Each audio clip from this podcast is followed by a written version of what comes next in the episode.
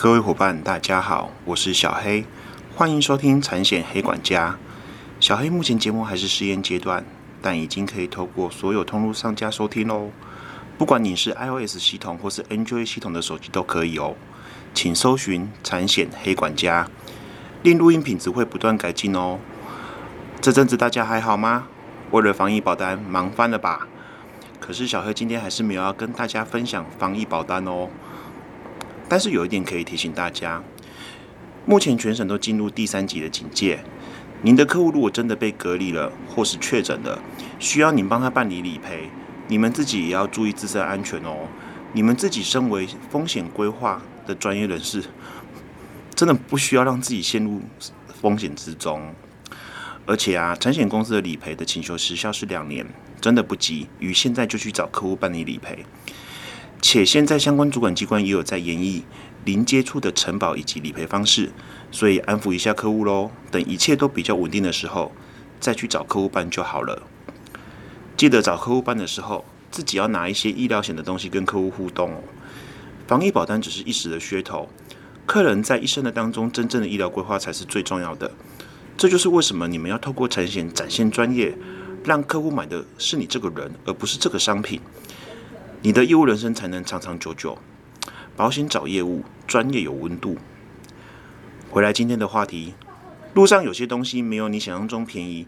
第三责任险的财损，让你免于陷入负债深渊。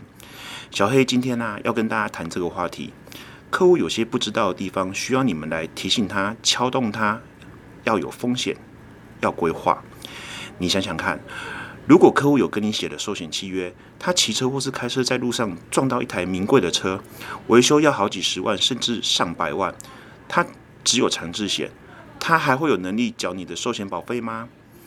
不要因为发生这种事，让您断了客户的支持，断了客户对你专业上的信任。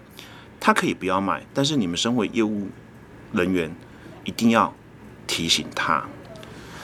那先来聊聊车险的架构。第一层其实就是强制险，它赔付的是与你发生碰撞的对方受伤的体伤，不含对方的财产损失，且只赔合格医疗院所的收据，且自费用药等不会赔哦。这个在后面几集小黑会跟大家讲强制险的给付规定，敬请期待。第二层是强制附加驾驶人伤害险，这个我在上一集有跟大家剖析过了哦，大家可以再回去收听。第三集。第三层就是第三责任险，第三责任险分体伤、财损，通常保险公司都是一起贩卖的。而所谓第三人的定义，就是保险人和被保险人以外的人。再讲白话一点，就是保护和保险公司以外的人才是第三责任险的理付对象。所以说喽，如果客户自己撞到自己的车，车主是同一人，第三责任险也不会启动哦。因为它不符合第三责任险第三人的定义，而体伤赔付的是依交通事故造责比例赔付对方依民法一九二到一九五条在法律上可以请求的项目，举凡自费医疗啊、后续医疗、工作损失、精神抚慰金等等，这些都是这些区块。小黑在后面几集会跟大家来慢慢的分析财损等等，来跟大家剖析这一块哦。第四层的车就是车体险，是对于被保险人车子发生意外事故的车体保障，也就是一般民间在讲的所谓全险的概念，车子买全险的概念。车体险分甲、乙、丙、丁等式，这个在后面几集也会跟大家慢慢来分享。我们回来第三责任险的财损，它一样是依民法一九二到一九五损害赔偿。来赔付客户在车祸事故当中依肇事责任比例赔付对方的财务损失，而这个财务损失的定义呢，在民法上称之为物，分动产跟不动产。在车祸事故当中，最常见的就是对方的汽机车受损的维修费用。小黑之前在当理赔的时候，记得那时候大概二十五岁吧，去车厂看估。被我们保护撞到对方的车，去理算一下损失，去看一下车子的受损状况。小黑本身是念会计系哦，对于汽修其实不是很懂，也不是很清楚。但那时候我才知道，原来车子的维修费用远比我们想象中还要昂贵很多。拆一个保险杆，工钱就要八百起跳，烤漆要两千起跳。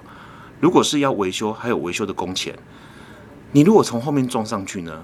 保险杆卸下来之后，可能还有内铁后尾板，就是车子后面的车身结构的部分的损伤，再加上倒车雷达等等，所以轻轻一撞啊，有可能就好几万元起跳。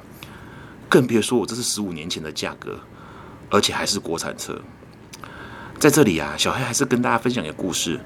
小黑在做业务推动主管的时候，有一天晚上，有一个寿险业务员打了紧急电话给我，说他的客户骑机车撞到一台警车，现在在警察局被要求立即马上要做赔偿。那客户只有买强制险喽，问我该怎么办。我当下请他传照片来，我一眼就看出端倪。一台警车是奥迪的车，会很急，所以一定是国家特勤队的车。保杆稍微受损，只有一点刮伤，也没有破。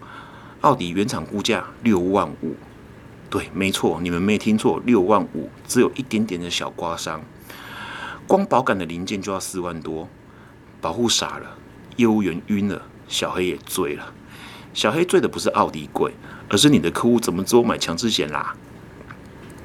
你们知道现在随便一台宾士或者是 B N W 的后保杆，可能远超过两台 GoGoLo 的价钱吗？你们知道现在一台 Lexus 的大灯超过十万元吗？一颗大灯十万元哦！你开车只买强制险，从后面正撞下去一台 Lexus N 叉两百好了，你相信我，大灯一定给你 double 下去。两颗大灯一定都必须要更换。你可以跟我说没关系啊，我没钱烂命一条。可是你别忘了，这样子车通常都有保险公司的全险，对方也不会有车主来找你来烦你。可是后面保险公司的法务团队就会来把你这笔账算一算。有没有那种办贷款的概念呢？就是突然被强迫办了贷款，有负债的感觉。所以在帮客户规划车险时，第三责任险财损真的很重要。且一现在在路上被你撞到的东西，你额度至少要五十万以上，更别说现在满街跑的超跑。当然，超额的部分在后面几集小黑会慢慢跟大家分享。你买个十万一定不够赔，不如不要买。然后五十万的财损，一年保费约三千块左右，一天一样不会到十元。我还是要说哦，这个赌注是非常划算。产险的商品就是这样，你投资一笔钱跟保险公司下个赌注，它的设计性质非常高。它可能不会发生，保险公司钱也不会还你。但是呢，它如果一发生的是非常划算的。再来，路上不是只有车辆会被你的客户撞到，举凡路灯、电线杆、测速照相机、店家的店面，有些客户就是。买东西会把便利商店当得来速一样开进去，高速公路上的栅栏、停车场的栏杆、栅栏，还有那种高级的盆栽，别人养很心爱的猫跟狗等等，这些都是民法上定义的物，都是要赔物的所有权人的。你们知道吗？这些东西没有你们想象中的便宜哦。举例来说，一只一年可以贡献国家业绩上千万的测速照相机。现在有的数位的一只就要上百万，如果你的客户不小心把它撞断了，你放心，国家绝对会回来找你赔偿。大家可以从车祸事故的新闻里面认真去看一下，其实有很多东西都是财损的范畴。所以在帮客户规划车险时，或是客户只有买强制险时，汽机车都一样，一定要再提醒客户一下，拆损非常重要。保险找业务，专业有温度。今天的节目到这，希望各位伙伴有学到东西。如果喜欢小黑的频道，另希望各位伙伴不吝啬给我五颗星或是评论，会是我持续往下创作的动力。欢迎透过 Apple、Google Podcast、KK Bus 等频道来订阅。有任何问题询问或是指教，以及讲课的活动邀约，欢迎 email 到 fanamo 三一六小老鼠雅虎打 com 打 tw。呃，今天这集节目呢，小黑是在办公室。来做录制，所以大家会可能会听到一些捷运的声音，因为我的办公室就在捷运站旁边。哦，希望大家见谅。我们下集见，拜拜。